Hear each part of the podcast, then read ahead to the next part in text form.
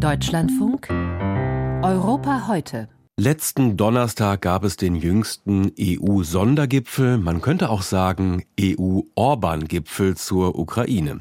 Die Regierungschefs und EU-Spitzen sind nämlich nur deshalb in Brüssel zusammengekommen, weil der ungarische Ministerpräsident Orban im Dezember die 50 Milliarden für die Ukraine blockiert hat. Als einziger. Am Donnerstag hat er dann überraschend schnell zugestimmt, wohl auch deswegen, weil die anderen Staaten mit dem schärfsten Sanktionsschwert gewedelt haben, dem Stimmrechtsentzug.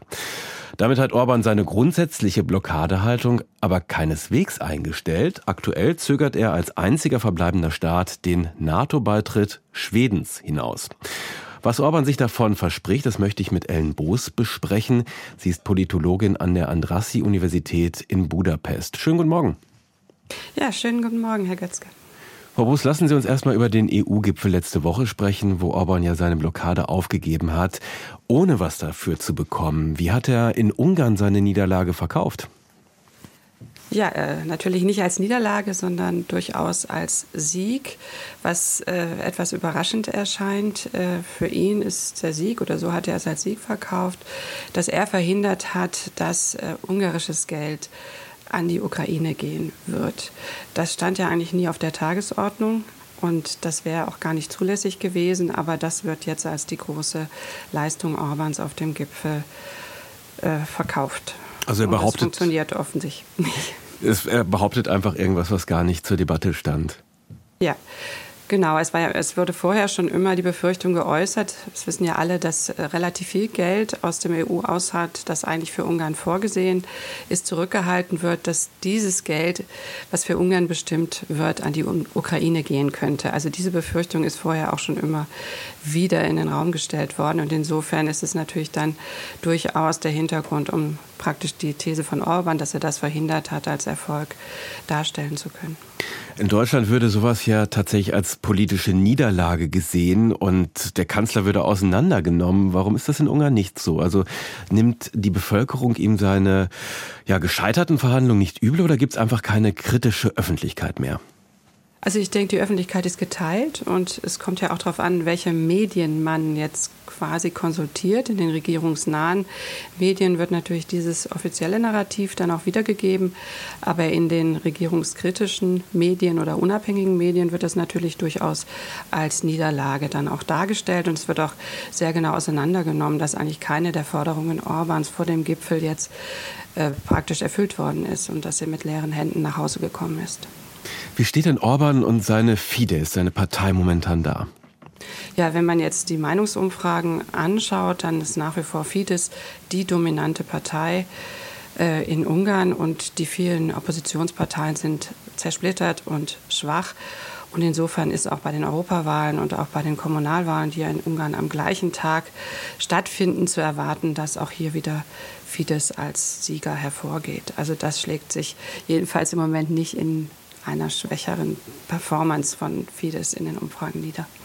Dann lassen Sie uns über den NATO-Beitritt Schwedens sprechen, den Orban ja noch verhindert oder hinauszögert.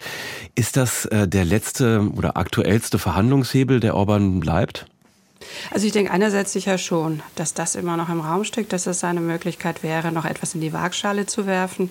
Aber es ist andererseits relativ schwer da wirklich logische Argumente für diese Haltung zu finden, zumal Sie haben ja dieses Versprechen angesprochen von Orban und auch anderen Fidesz-Politikern, man würde sicherlich nicht der Letzte sein oder das letzte Land, ist man jetzt und zwar auch ohne konkretes Datum, an dem jetzt abgestimmt werden soll im ungarischen Parlament. Die Opposition hatte ja eine Sondersitzung herbeigeführt, aber da hat Fidesz nicht dran teilgenommen und das Absurde ist ja, es gibt ja keine konkreten Forderungen an die schwedische Regierung.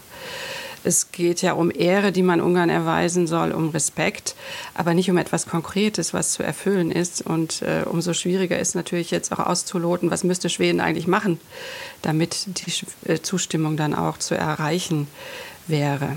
Mhm. Also es ist sicher eine Möglichkeit, weiter auch im Mittelpunkt des Interesses zu sein und so darzustellen, wie wichtig Ungarn ist. Und das mag jetzt auch nach der praktisch Aufgabe auf dem Gipfel in Brüssel noch wichtiger geworden zu sein. Aber ein ähm, wirklich rationales Argument für diese Haltung ist schwer auszumachen.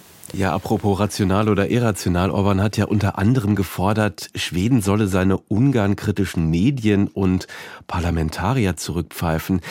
Glaubt er denn ernsthaft, dass sowas in einem demokratischen Staat wie Schweden möglich ist, funktionieren kann? Dumm ist er ja nicht. Nein, also ich glaube, das sollte jedem klar sein. Es ist ja auch fast schon absurd. Es war ja auch ein Brief vom Außenminister, ich glaube von September datiert, an seinen schwedischen Kollegen, dass solange praktisch diese kritischen Berichte in den schwedischen Medien nicht aufhören würden, solange würde Ungarn auch nicht dem NATO-Beitritt zustimmen. Und da wurde ja auch ein Film aus dem Jahr 2019 hervorgeholt, um, um das äh, zu unterlegen. Also ich denke, das ist durchaus bewusst. Aber jetzt auch aktuell wurde wieder vom ungarischen Außenminister äh, betont, also der schwedische Ministerpräsident wäre ja schließlich auch in die Türkei gefahren und er müsste zumindest Ungarn die gleiche Ehre erweisen und nach Ungarn kommen, damit man über diesen Beitritt dann auch abstimmen könnte. Ich glaube nicht, dass äh, die Erwartung ernsthaft ist, dass die Medien in Schweden quasi so kontrollierbar sind wie in Ungarn. Am Montag gab es eine Sondersitzung von der Opposition anberaumt, eben zu diesem Thema. Was sagt denn die ungarische Opposition zum Umgang mit Schweden? Naja, das ist aus, aus äh, Sicht der Opposition natürlich äh, auch nicht, nicht nachvollziehbar. Und auch diese Politik der Isolierung von, von Ungarn im Westen wird auch als Schwächung der ungarischen Position gesehen. Ja? Also das wird scharf kritisiert.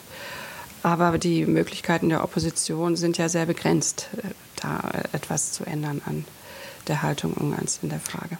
Noch ganz kurz zum Schluss, wie geht es weiter? Also wann ist da mit einer Zustimmung äh, Ungarns zu rechnen? Also eine Dauerblockade also, ist ja wahrscheinlich, unwahrscheinlich. Mhm, also ich glaube, die früheste Möglichkeit wäre dann Ende Februar äh, im Parlament. Aber da gibt es noch keine konkreten Daten zu. Da müssen wir abwarten, ob das jetzt auf die Tagesordnung kommt und was bis dahin geschieht. Also das wird ja auch noch offen gelassen. Also Orban hat ja auch Stoltenberg, dem NATO-Generalsekretär, versprochen, dass das Ungarn jetzt auch abstimmen wird, aber ein konkretes Datum gibt es noch nicht. Sagt die Politologin Ellen Boos von der Andrassy-Universität in Budapest. Mit ihr sprach ich über die Verzögerungstaktik Viktor Orbans beim Beitritt Schwedens zur NATO. Vielen Dank.